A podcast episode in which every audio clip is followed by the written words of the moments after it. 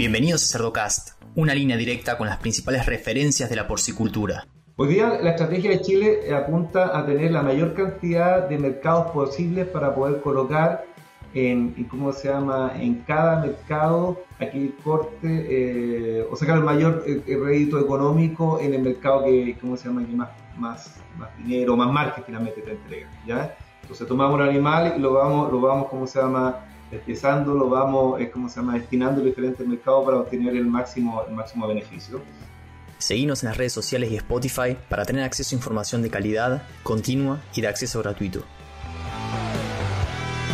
Hola a todos, mi nombre es Leandro del Tufo y Cerdocast solo es posible gracias al apoyo de empresas innovadoras que creen la educación continua. Provimi, Cargill, 35 años de experiencia en nutrición animal. Drown Nutrition, líder global en nutrición animal. Zoetis, el líder global en salud animal. DSM, Nutrición y Salud Animal, moldeando el futuro del cuidado de los cerdos. Biodevas Lab, expertos en fitogénicos naturales. Innovative Heating Technologies, pensando en energía, bienestar animal y equipos construidos para durar. Giga, la fusión de la sencillez y el alto desempeño. Novus International Inc., líder en soluciones nutricionales dirigidas por la ciencia.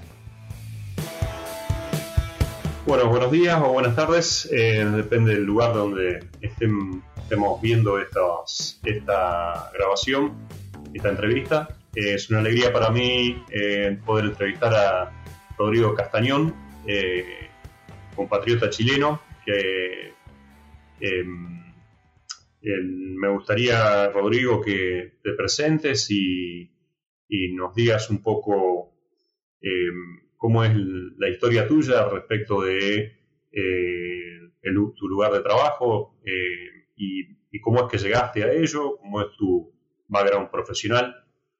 Y bueno, eh, ante todo, bueno, expresar la, siempre la admiración, digamos, y un poco el, con cómo nos referenciamos en muchos aspectos respecto de la producción porcina chilena y, y cómo ha manejado a lo largo del tiempo eh, eh, su, integración al mundo y, toda la estrategia que, han desplegado, digamos, a nivel profesional, digamos, cómo han profesionalizado todo esto. Ok, bueno, eh, Javier, muchas gracias por la invitación. es un gusto poder compartir contigo. Nosotros ya nos conocemos nos conocemos y, la verdad que es un agrado poder compartir eh, un poquito la experiencia que hemos tenido como, como, industria, como sector productor porcino, para que nos puedan eh, escuchar. Eh, para no, no, extenderme mucho, mi, mi, background es, yo estudio primero ingeniería de alimentos, esa fue la primera carrera que, que obtuve, el primer, ¿cómo se llama?, título que obtuve. Eh, y luego eso eh, estudié una, una, carrera de ingeniería civil, yo soy ingeniero civil también, eh, de una universidad aquí importante en Chile, y además hice una, una maestría en administración y, finanzas. Esa es básicamente mi, mi, mi, preparación académica, y bueno, yo en realidad llevo en la industria de las carnes desde el año 1996. ¿ya? Soy un veterano de la, de la, industria de las carnes y en, este, en, ¿cómo se llama? esta asociación gremial, que es la Asociación de Productores de Cerdo, eh, estoy desde el año 2004. Hoy día ocupo el cargo de, gerente general de, la Asociación de Productores de Cerdo. Eh, yo tengo un jefe que es el presidente ejecutivo de la asociación, se llama Juan Carlos Domínguez, eh, y la, esta asociación opera sobre la base de un, de un directorio donde participan los eh, dueños de las diferentes o gerentes generales de las diferentes empresas que, que, lo componen. ¿ya? hay toda, una, una, gobernanza sobre la cual nosotros operamos. Eso básicamente. ¿Cuántas empresas componen la, la, asociación? Hoy día estamos cerca de las 20 empresas. ¿ya? Eh, esas son eh, la, ¿cómo se llama? las empresas que vienen a representar sobre el 95% de la producción de cerdo de Chile. ¿ya? Estamos hablando de alrededor de 185 mil madres que representan este 95% de la producción. Es un sector bastante pequeño si lo comparamos con, en términos de número de actores, si lo comparamos con Argentina, con Colombia, o sea, con el resto de Latinoamérica en términos generales. Eso es bueno y es malo. Eh, eh, y desde otra parte de los aspectos positivos es que es más fácil coordinar acciones en términos de, los diferentes desafíos que se nos van presentando. Bien. Y, en lo que es la proyección de mercado, digamos, ¿cómo, cómo fue el desarrollo de, del, del mercado externo, digamos, en, el tiempo? Mira, básicamente lo que, lo que ha ocurrido es que, o lo que ocurrió es que eh, en la década de los 90 se hizo una campaña importante para incentivar el consumo interno. Eh, lo que se hizo básicamente es cambiar las dietas, cambiar la genética a objeto de que los consumidores no eh, consideraran la carne de cerdo como una carne con, mucha grasa, con, ¿cómo se llama? con riesgo de enfermedad, etcétera. O sea, se hizo todo un trabajo en materia de, los animales y obviamente de lo que ocurría a continuación en materia de la faena, etcétera. ¿ya? Con eso se, se, logró un aumento importante en el consumo interno, eso de la década de los 90, y a continuación en la década de 2000, eh, eh, coincidentemente con la apertura comercial eh, fuerte que, que, ocurre en esa década en Chile, eh, se eh, comienza a apostar hacia la exportación. En, esa, en esa época se observó un crecimiento exponencial en las exportaciones de, de, ¿cómo se llama? carne de cerdo de Chile. Y hoy día estamos en una segunda fase que tiene que ver con, durante la última, los últimos 10, 12 años, que tiene que ver con incorporar eh, nuevos mercados. Primero fuimos hacia los mercados tradicionales de exportación y los últimos 10, 12 años estamos en la búsqueda de, de otros mercados sin prejuicio que con lo que ya tenemos, obviamente la idea es seguir siempre, profundizando y fidelizando. Hoy día nuestra gran apuesta en materia de, ¿cómo se llama?, de, exportación, de incorporación de nuevos mercados, eh, está el sudeste asiático y particularmente Vietnam y, mm, Vietnam y Filipinas. Con Filipinas afortunadamente ya tenemos un, acceso de hace tres años y nuestros esfuerzos en estos momentos están focalizados en, en lo que significa Vietnam. ¿Cuánto es la cuota, digamos, de, mercado de exportación, digamos, respecto de todo el producido. Sí, hoy día el, el del más o menos el 68% de lo que se está, 68-70% de lo que se está produciendo se está exportando, ¿ya? En el momento más eh, esplendoroso de, cómo se llama, de, de China, con, con, con, esta pérdida de animales que tuvieron a raíz de la peste porcina africana, llegamos a, exportar el 80% de lo, que, de lo que estábamos produciendo y el año pasado bajamos a un 68%. Eso es básicamente lo que está ocurriendo con, ¿cómo se llama? con, la, con, con, la producción de Chile. Por lo tanto, somos un mercado altamente dependiente de, de lo que ocurre afuera. Nosotros somos un país pequeño, eh, 18 millones de personas, eh, y esa, toda esa producción que nosotros tenemos no es posible ser absorbida por el mercado nacional. El único camino para poder crecer y seguir creciendo son las exportaciones. ¿Cuántos kilos consume el, el, el promedio en Chile? No, tengo la cifra, no tengo en estos momentos, para ser honesto, la cifra exacta, pero estamos alrededor de entre 18 20 kilos per cápita, eso es más o menos el consumo. La carne que más se consume en Chile es pollo, eh, vacuno y después viene el cerdo. ¿Mm? Eso básicamente. O sea que por ahí capaz que pueda haber algún kilo más también que pueda consumir ¿no? el, el, habitante de Chile o, considera que está estabilizado eso. O sea, sí, siempre hay un espacio para seguir creciendo, pero, pero este crecimiento más, más importante, exponencial en el consumo, eh, es muy difícil que se vaya a poder presentar en los próximos, en los próximos años. Eh, eso básicamente con ese porcentaje de, de, lo producido exportado, digamos, es, eh, hace que sea estratégico, me imagino, la tarea que desempeñan ustedes, ¿no?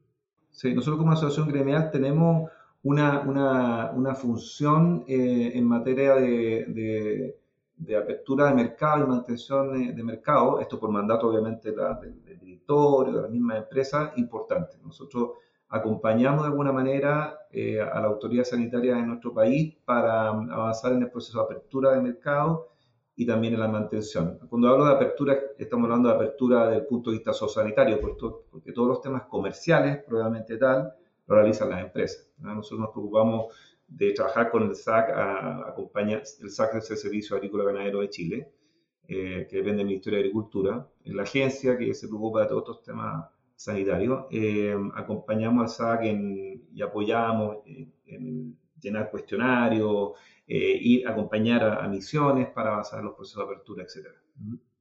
Eh, me, faltaba comentar algo que no es menor en, materia de acceso al mercado, es que hoy, eh, como parte de los desafíos, teníamos el, poder lograr ratificar el, acuerdo del TPP-11.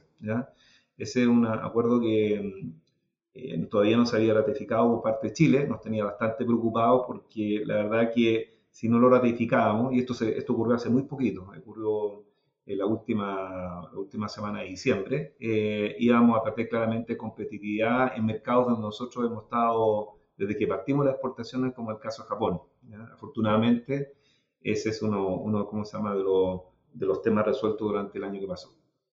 Imagino que exportar a mercados como, como Japón, quizás Corea, eh, son, son mercados relativamente exigentes, ¿verdad? en, ese sentido,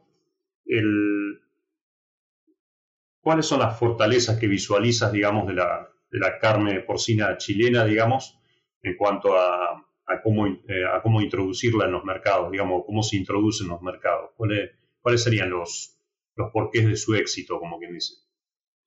Yo te diría que, cuando viene este proceso de reestructuración eh, que ocurre en los, los 90, pensando en, aumentar la demanda interna, eh, también eh, se toman decisiones de, ajustarse como, como, industria, como genética, proceso, etcétera, pensando en la exportación. De alguna manera, tuvimos como un renacer como industria eh, eh, orientado claramente hacia la exportación. De hecho, el eslogan que tenemos como, como industria es que nacimos para exportar. Y esto básicamente porque cuando viene este proceso de reestructuración se pensó en el mercado interno, pero también en la exportación. Y dijimos, qué cosas tenemos que hacer para poder llegar a los mercados de exportación. Hoy día yo diría que una de las fortalezas que, tiene Chile es en materia de la sanidad y de la inocuidad. Y en materia de la sanidad, porque finalmente tenemos una producción y una oferta continua en el tiempo. Afortunadamente, eh, nosotros no hemos tenido, y esto obviamente no hemos tenido porque hay todo un trabajo detrás, eh, no hemos tenido grandes, eh, ¿cómo se llama?, grandes complicaciones, grandes eventos que hayan interrumpido nuestra oferta hacia, hacia diferentes mercados diferentes clientes. Yo diría que eso es uno de los temas. Lo otro es que claramente eh, eh, hacemos lo que el cliente, ¿cómo se llama?, desea, siempre y cuando obviamente sea viable económicamente. Así que estamos muy, muy, muy eh, encima de, cómo se llama, de poder responder a la demanda de nuestros consumidores, de nuestros clientes, muchos de los cuales, como te decía, están en la exportación. Yo diría que son nuestras, principales fortalezas. Y, y, si bien es cierto, somos un, un, ¿cómo se llama? un país que está al, al fin del mundo que no producimos grano, como, como ocurre en, Argentina, sí somos un, ¿cómo se llama? un, país que mm, se ha preocupado de eficientar al máximo sus procesos a objeto de poder, ser efectivamente competitivo. Sí, creo que ahí está la, cuestión, ¿no? El, tipo de mercados, el, valor de, de, lo exportado, quizás distinto por ahí de, de lo que puede pasar con otros actores, digamos, que eh, a la hora de exportar por ahí no acceden a mercados de alto valor y, más exigentes tal vez en lo, en lo sanitario, ¿no? Exactamente. Eh, eso, eso creo que ayuda mucho. Para nosotros lo fundamental desde es en la sanidad. Y eh, como tú bien dices, hoy día para poder acceder a los mercados tienes que contar con una sanidad máxima, eh, especialmente cuando estamos hablando de mercado exigente, como lo que acabas de mencionar, y, y, ahí está nuestro principal esfuerzo, sin prejuicio que a medida que, que, la industria, los mercados han ido evolucionando, han ido apareciendo nuevos temas, nuevas exigencias. Hoy día en Chile tenemos una exigencia importante en materia ambiental, por ejemplo. ¿Mm? Eh, estamos eh, a la espera de que entren en, ¿cómo se llama?, en ejecución, en vigencia, eh, la normativa eh, más estricta en materia de dolores generados por la industria porcina del mundo. Y eso obviamente significa un estrés para el sector. Entendemos que hay que hacerse cargo del tema de los dolores molestos que se puedan generar, pero obviamente esto tiene un impacto económico importante y, y eso es uno de los desafíos que se han ido sumando a lo largo del tiempo. Sí, y en cuanto al valor de, lo exportado, digamos, el,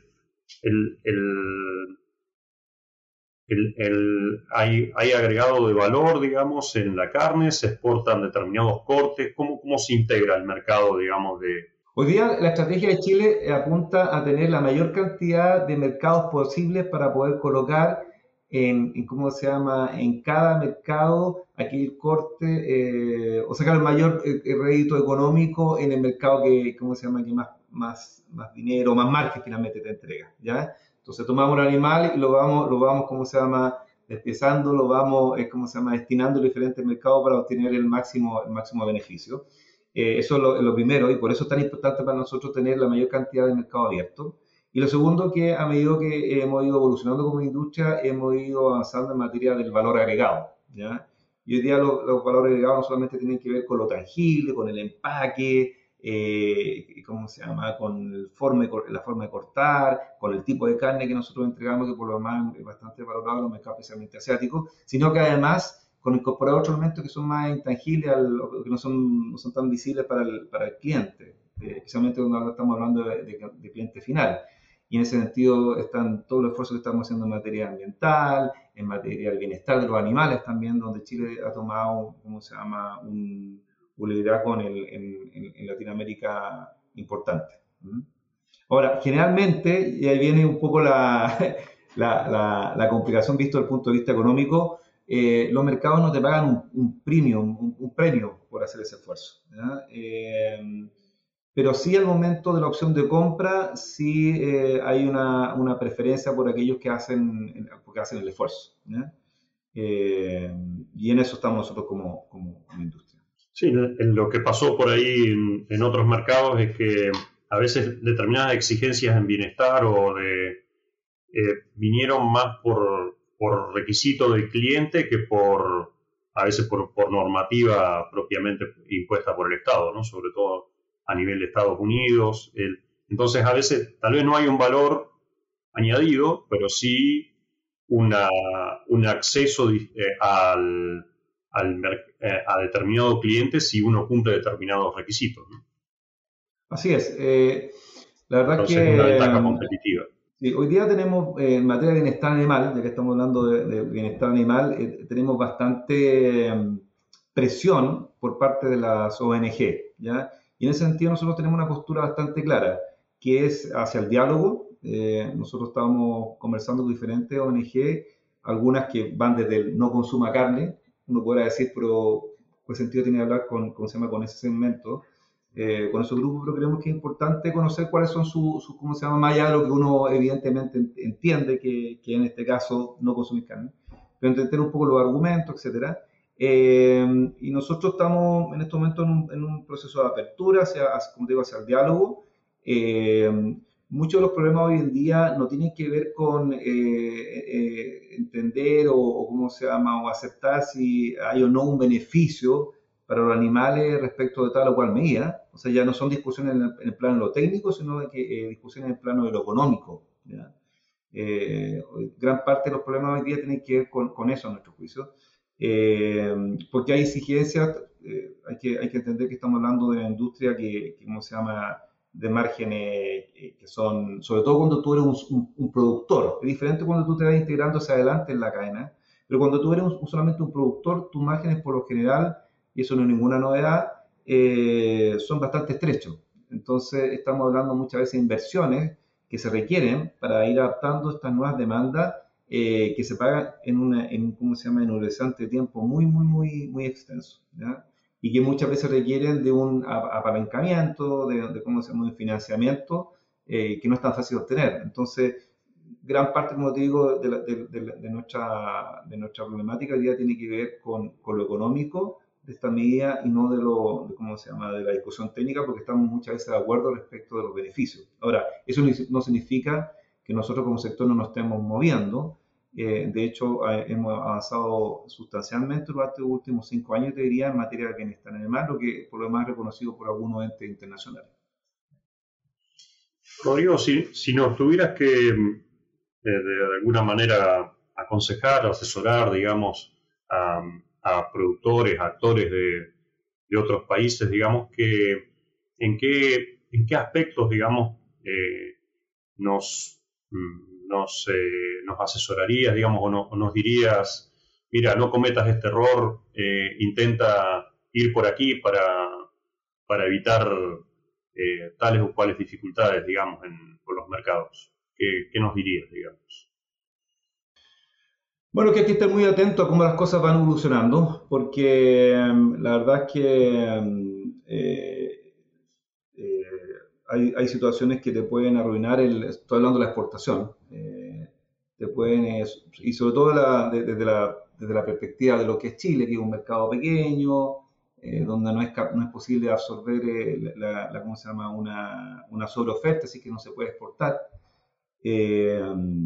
que hay que estar muy atento a cómo se va moviendo el mercado, cómo van evolucionando la, cómo se llama, la exigencia. Nosotros tuvimos hace unos, esto hace unos 14 años atrás, un evento que fue de una magnitud muy, muy importante, fue un evento de contaminación con dioxinas. En ese momento, la verdad que para ser honesto, no estábamos muy, muy al, al, fino con lo que significaba eh, este, esto de la exigencia de, de, la no presencia de residuos de dioxina, o, o como se llama, una presencia muy baja en las carnes. ¿ya? la verdad que teníamos un programa ahí que, que, estaba funcionando, pero la verdad que no tenía la fuerza ni la potencia que tiene hoy en día. Y resulta que tuvimos un evento en Corea que significó que durante más de siete meses no pudimos exportar a, prácticamente ningún mercado. Algunos mercados se mantuvieron abiertos como Europa, pero Asia, que ha sido nuestro mercado histórico en la exportación, se nos cerró. Eh, y la verdad que hasta ese momento, como te digo, el tema de la dioxina, no, vimos que estaba evolucionando en términos de exigencia y, nos apareció este problema y, nos vimos extremadamente complicados. Por lo tanto, yo diría que el principal mensaje ahí es estar atento a cómo van evolucionando los mercados y tomar acciones a tiempo. Eh, y eso es lo que eso yo diría que es la principal lección que, aprendimos a partir de ese evento. Hoy día tenemos un, programa eh, que es uno de los pocos programas que existen en el mundo que es como se llama, se preocupa de controlar la dioxina a lo largo de la cadena, no solamente en, la, en las carnes, sino que también en las raciones que se entregan a los animales, en las materias primas. Hoy día tenemos un programa donde participan más de 70 proveedores, 70, proveedores de, ¿cómo se llama?, de, de, insumos que son considerados de riesgo desde el punto de vista de la dioxina. ¿Mm? Trabajar en el tema de seguridad, digamos, seguridad... En, seguridad en ese, ese, eh, eh, eh, es tu carta de presentación, pero si tú fallas con esa carta de presentación, las consecuencias pueden ser fatales. Sí, excelente. Este episodio es patrocinado por Novus International Inc., líder en soluciones en nutrición porcina. Mindrex es la línea de minerales traza biquelados desarrollada por Novus, que por su estructura molecular única en el mercado es la fuente de mayor biodisponibilidad de zinc, cobre o manganeso para mejorar el desempeño y salud de los cerdos a todo lo largo del ciclo productivo. Para más información, visita la página web de Novus www.novusint.com. Y en cuanto a lo que es eh, control de enfermedades, monitoreo de enfermedades, digamos, eh, el, ¿qué es lo que, en lo que están más enfocados actualmente? Bueno, hoy día, sin duda, la peste porcina africana es lo que nos tiene más estresados como, como industria. Eh, hemos estado muy activos participando en diferentes foros eh, a nivel eh, no solamente latinoamericano, sino que también de, ¿cómo se llama? de otros países fuera del espectro, para ver incorporar nuevas estrategias, nuevas medidas que eviten el ingreso de esta enfermedad. Nosotros estamos siendo asesorados por un, profesional de España, José Manuel Sánchez Vizcaíno, que es un señor bastante reconocido en, términos de, esta enfermedad, y con él hemos ido avanzando en, temas tales como un nuevo modelo de zonificación eh, para Chile, objeto de el día de mañana poder exportar desde sectores que estén libres de la enfermedad, desde regiones, de áreas. Con él hemos estado trabajando en ese nuevo modelo de zonificación. Chile tiene algunas ventajas competitivas que permitirían, eh, ¿cómo se llama?, eh, mantener un esquema como el que te acabo de mencionar, exportar de zonas que están libres. Eh, también hemos estado trabajando con él en, en eventual plan de contingencia, tener un, ¿cómo se llama?, un manual de cómo actuar si es que eventualmente llegase la enfermedad a, nuestro país y poder sacárnosla rápidamente. estamos haciendo todo un trabajo a nivel de frontera. también con nuestra autoridad. Y eso pasa por desde avisaje en aeropuertos. Nosotros tenemos un aeropuerto internacional aquí de Santiago de Chile, una, una, campaña con, con, avisaje, video, para evitar el ingreso de, ¿cómo se llama?, de, productos que puedan colocar en riesgo la condición sanitaria en nuestro país, particularmente los cerdos. Hemos hecho donaciones de, perros para fortalecer la brigada canina que tiene, que tiene el SAC, no solamente en, el aeropuerto, sino que en diferentes puntos. Hemos estado trabajando fuertemente en lo que significa la región norte de Chile, donde hay una presión desde el punto de vista de lo sanitario mayor, eh, la verdad que estamos bien, bien activos en ese sentido. También hemos hecho una donación al laboratorio oficial eh, del Servicio Agrícola Ganadero de Chile eh, para mejorar su respuesta en términos de, los análisis, de lo analítico. Así que yo diría que es, el, ese es hoy en día nuestro principal foco de atención en materia sanitario. también estamos, estuvimos discutiendo durante el año 2022 un nuevo programa de vigilancia de enfermedades exóticas eh, en Chile. Queríamos fortalecer, y eso es lo que estuvimos trabajando con nuestra autoridad, este programa de vigilancia de enfermedades exóticas en términos de, su, de, su, soporte estadístico, de cómo se estaba tomando la muestra, la certeza de, los resultados de los análisis, etc. Y eso es uno de los temas que se empieza a ejecutar a partir del 2023. Y en cuanto al PIRS, eh, bueno, Chile es un ejemplo casi único, digamos, de país que logró erradicar la enfermedad como país y bueno, y después lamentablemente tuvieron este evento de reingreso, digamos. ¿Cómo, cómo, cómo ha evolucionado eso, digamos? Mira, afortunadamente hoy estamos, eh, el último, la última granja que estaba con presencia de PIS ya, ya no tiene PIS y de hecho ya se declaró la granja como libre de, la, libre de PIS. ¿ya? Hay todo un tema ahí de, de, análisis y de recurrencia a los análisis para finalmente demostrar que la granja está libre. Y hoy día estamos en un trabajo para demostrar eh, que el país está libre. La primera etapa es la granja, es la última, y ahora viene toda una etapa que va a durar probablemente todo el año 2023 para demostrar con resultados analíticos de que estamos libres como país, vamos a postular nuevamente a la OIE para que seamos reconocidos como, o a la OMS en este caso ya, eh, como libre del de PIS nuevamente. Y, y, en ese sentido, eh, esta misión que hicimos en conjunto a, ¿cómo se llama?, España nos, permitió entender eh, en terreno la magnitud de lo que puede significar eh, estar afectado ya de una forma masiva con PIS como le ocurrido a España. Sí, qué bueno que, han podido controlar y, y, ya casi erradicar, ¿no? eso lo hicieron sin vacunas, digamos, lo hicieron con programas de estabilización. Exactamente, son básicamente eh, un modelo de una, estrategia basada en la estabilización eh, y, eso es básicamente el desvío de, cómo se llama de flujo, eh, lo que habitualmente se, ¿cómo se, llama? se aplica en estos casos. Excelente. Bueno, y, y en cuanto a esto ya más abierto, digamos,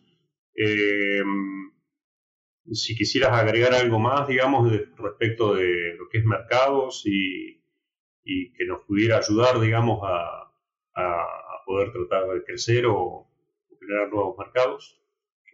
lo, más, lo, más, importante ahí la, el, es, eh, yo diría, son dos elementos como básicos a mi juicio. El primero tiene que ver con la sanidad, o sea, si no tenemos una sanidad que nos permita, a, ¿cómo se llama?, acceder a los mercados, no, tiene mucho sentido. O sea, lo primero es colocar foco en, mejorar la sanidad para poder ir a los mercados y, ¿cómo se llama?, eh, y avanzar en el proceso de apertura. O sea, lo primero que, que, te requiere la autoridad sanitaria de los mercados a los que tú quieres acceder normalmente eh, es, eh, es, contarle cómo está tu sanidad. Lo primero que ellos revisan, los análisis que se realizan, la, la, certeza que tú le puedes entrar como país. Y lo segundo, entender de que estos procesos de apertura van de la mano con la autoridad. Normalmente nosotros los, latinos, latinos tenemos esa tendencia de, cómo se llama, la, de la confrontación con la autoridad, de verlo muchas veces como el enemigo, pero la verdad es que en ese sentido nosotros hemos ido, hemos ido avanzando, hemos, hemos ido, ¿cómo se llama? Eh, nos hemos ido creyendo cada vez más el cuento de que, de que es importante, o más que un cuento, hemos ido entendiendo de que es importante ir de la mano con la autoridad, es importante reforzar su gestión, porque finalmente si ellos no están bien, nosotros finalmente terminamos afectados. Así que el trabajo público-privado, digamos. Pero, pero real, exactamente. El trabajo público-privado bien integrado, con mucho diálogo, ¿no? sí. y bueno, y, o sea, todas estas estrategias comerciales eh, apoyadas desde el Estado, digamos, como, como, una estrategia de, país, digamos. Me parece que ahí está bueno, sí. y Rodrigo, y en cuanto a antibióticos, eh, un poco también otro de los desafíos actuales, como cuáles son las acciones, digamos, cuáles son los, eh, cuáles han sido los, los ejes de trabajo, digamos, que vienen desarrollando. Nosotros tenemos un programa que se llama Buena Salud, es un programa de la industria, un programa privado, que básicamente está basado en este concepto One Health. Eh, y lo que hemos ido haciendo es desarrollando los diferentes ejes, como digo, que son una, los ejes son una copia fiel de lo que es One Health. Y eh, hemos ido profundizando acciones en cada uno de esos ejes. Uno de los, de, ¿cómo se llama? De, de los aspectos claves es eh, la bioseguridad, porque muchas veces uno se va hacia el, no usar el, antibiótico, el control, eh, la resistencia, etcétera, pero el primer elemento para evitar el uso de antibióticos es que no se enfermen los animales, ¿no es cierto? Y para eso es importante reforzar la bioseguridad. Habiendo dicho eso, nosotros tenemos todo un trabajo de, mm, control respecto al uso en términos de mantener un inventario del uso de los antibióticos. Nosotros a fin de año le pedimos a todas las empresas que nos envíen un detalle de los antibióticos que han utilizado, volúmenes, justificaciones, etc. Y en, base a eso construimos un informe donde cada empresa puede ver qué es lo que está haciendo la industria como consolidado y qué es lo que están haciendo ellos. De alguna manera una suerte de benchmarking. En ese sentido, nosotros hemos ido mm, observando durante el último año un descenso importante en el uso de antibióticos. Nosotros tenemos eh, un consumo de antibióticos que es, eh, estos son datos extraoficiales, no, hay muy poca información oficial para hacer todo esto, pero para darte una idea, nosotros consumimos hoy un, tercio de lo que consume, un cuarto lo consume Brasil en antibióticos, eh, la mitad lo consume España. Eso es más o menos en términos generales lo que está pasando. Y además tenemos un programa para, un programa para medir la resistencia en eh, las bacterias patógenas que afectan a los, a los cerdos eh, con una universidad de prestigio acá en Chile que es la Universidad de Chile. Eso dentro de una serie de otras acciones que obviamente estamos tomando en esa materia. Acá en Chile, a partir, a partir del próximo año, perdón, ya, todavía estoy pegado en 2022, a partir de este año, eh, marzo, abril, eh, se implementa como una medida obligatoria por parte del, Servicio Agrícola Ganadero el uso del recetario electrónico. Básicamente todas las prescripciones que lleven a cabo los veterinarios van a tener que ser en sola base de esta plataforma que va a ser oficial. Así que hay que dar consignado uso, lo mismo que estamos haciendo nosotros ahora, eh, de una manera interna, va a ser ahora de una manera oficial y toda la información respecto al uso va a llegar en forma automática a, esta plataforma de, ¿cómo se llama? Del, Estado, del gobierno. ¿Cómo, ves a la producción porcina? ¿La ves creciendo? ¿La ves eh, estabilizada? Como, o sea, no solamente a nivel Chile, ¿no? Eh, sé que a nivel Chile con estas cuestiones ambientales por ahí han tenido un importante freno, digamos, al, crecimiento, ¿no? Pero pero bueno, local y, regional, ¿cómo, ¿cómo, ves a la, producción, digamos? Bueno, según eh, predicciones Rabobank, este año vamos a, a nivel mundial, vamos a tener un decrecimiento de un 2%, o sea, la, contracción, eh, hay una contracción en la producción mundial de cerdo en un 2% y el 2023 atendiendo a, toda esta incertidumbre que, que, tenemos hoy en día en los mercados, sumado al alto precio de las materias primas que se van a mantener eh, hace pensar de que lo más probable, y eso lo dice, eh, no lo digo yo, lo dice Rabobank, vamos a tener un crecimiento o muy exiguo o francamente eh, tendiente a cero. Eso es lo que, lo que, lo que estamos observando a, nivel, eh, a nivel mundial. Ahora, la buena noticia dentro de todo esto es que estas son, situaciones coyunturales, pero claramente la, la, tendencia, y siempre se recurre a estas proyecciones, a 2050, eh, del aumento de la población, etcétera, hablan claramente de que, de cómo se llama, de que la, demanda va a ir creciendo, eh, pero hay que, hay que estar ahí, hay que, ¿cómo se llama? Hay que pasar, pasar estos estrés, esta coyuntura. En el caso nuestro, efectivamente, no, no hemos tenido un crecimiento importante la último, yo diría la última década, ha sido bastante, ¿cómo se llama? Eh, bajo el crecimiento y esperamos que, que, ¿cómo se llama?, podamos avanzar Y en eso estamos trabajando con las autoridades para darle más certeza al sistema, eh, con exigencias que, ¿cómo se llama?, que sean eh, a favor, obviamente, de, todos, incluyendo también los, ¿cómo se llama?, los productores, o sea, que, que, que exista una viabilidad de poder seguir existiendo como industria. Y posibilidades de valor agregado a través de, elaboración de, lo que se exporta, eso es, es más complejo, ¿no? Hay, o sea, eh, hay, hay todo un tema asociado al, a, ¿cómo se llama?, al, a cortes, a presentaciones, eh, pero eh, también hay una oferta importante que va hacia lo industrial, ¿ya? Al, al a, ¿cómo se llama?, al, al mayorista. Entonces, eh, ahí estamos tratando de, ¿cómo se llama?, como industria ir profundizando, pero son esfuerzos que no son, no son de un día para otro. Eh, dentro de esta búsqueda del valor agregado, por ejemplo, eh, se ha explorado la, ¿cómo se llama?, la alternativa de enviar productos frescos. Hoy día nosotros podemos llegar con productos frescos a mercados tan distantes como Corea, con una vía útil de ese producto fresco desde que llega a, ¿cómo se llama?, mercado de 15 días algo que resulta, resulta atractivo. Hay, hay, mercados donde tú has visto cómo la, la, la, evolución en la importación de productos frescos ha ido creciendo, como el caso de Japón. Y ahí tiene actores que por, por distancia, etcétera, tienen, ¿cómo se llama?, ciertas ventajas respecto de Chile, como el caso de México y, y Canadá. Mm. Sí, es, eh, son todos los desafíos, ¿no? el, y en cuanto ya para un poco para, para ir cerrando, eh, ¿qué, qué, ves como, como, como, alternativas, digamos, en respecto de, la, de los desafíos que plantean todo lo que es el consumo, el no consumo de carne, bueno, las alternativas por ahí de los veganos, los, eso, eso lo ves como, como una nube importante en el horizonte, digamos, para el, crecimiento de la producción? ¿Cómo, ves eso? Bueno, primero nosotros creemos en, la libertad, ¿ah? eh, en la libertad de, las personas para, para, consumir lo que ellos eh, consideren. Entonces, en ese sentido, hay gente que opta por no consumir carne, que puede ser súper válido, y hay gente que sí quiere consumir carne. Lo importante es que exista esa libertad eh, entendiendo obviamente que en el caso nuestro hay que respetar ciertos, ciertos, ciertos eh, elementos como el bienestar de los animales, el medio ambiente, etcétera, pero con eso y sobre exigencias obviamente que estén basados en ciencia, no sean un tema eh, politizado, antojadizo, y que finalmente no maten al sector, seguir avanzando. Esa es nuestra posición.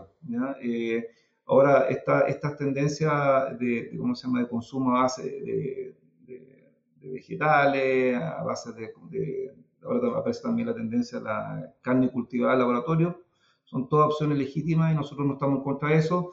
Eh, y no lo vemos como, ¿cómo se llama derechamente? Como una, como una amenaza, como una, como una nube. Eh, de hecho, la, industria también ha ido evolucionando y tomando algunas alternativas también como parte de su oferta. Así que no... Todo depende de cómo, cómo te ubicas tú como compañía y las decisiones que van tomando. Hoy día tenemos empresas en Chile que también ofertan, eh, ¿cómo se llama?, productos de base vegetales, por ejemplo. Claro, claro. Es parte de la, de la adaptación, digamos, continua. Es parte de la adaptación. Más que una, un, ¿cómo se llama?, una rigidización, irse en contra, bueno, hay que ver cómo tú vas avanzando, cómo te vas posicionando como, como sector. Bueno, Rodrigo, y para ir finalizando, eh, si me tuvieras que recomendar un libro para la lectura, ¿qué, qué recomendarías?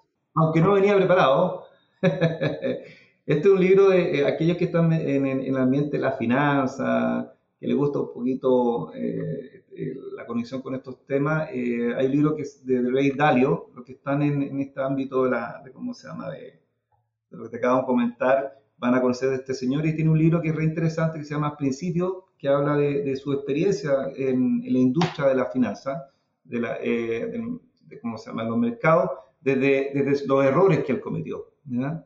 Y básicamente, eh, el, ¿cómo se llama? Los mensajes que él transmite desde de su experiencia de las caídas. Y ahí yo lo encuentro interesante, porque generalmente eh, muchas veces las historias son, se novelan y se siempre las cosas lindas, pero no, este señor, que es un referente en la materia, eh, ¿cómo se llama? Ha tomado la opción de, escribir este libro sobre la base de su error y lo encuentro súper interesante. Así que bueno, lo recomiendo, Principios de Rey Italia.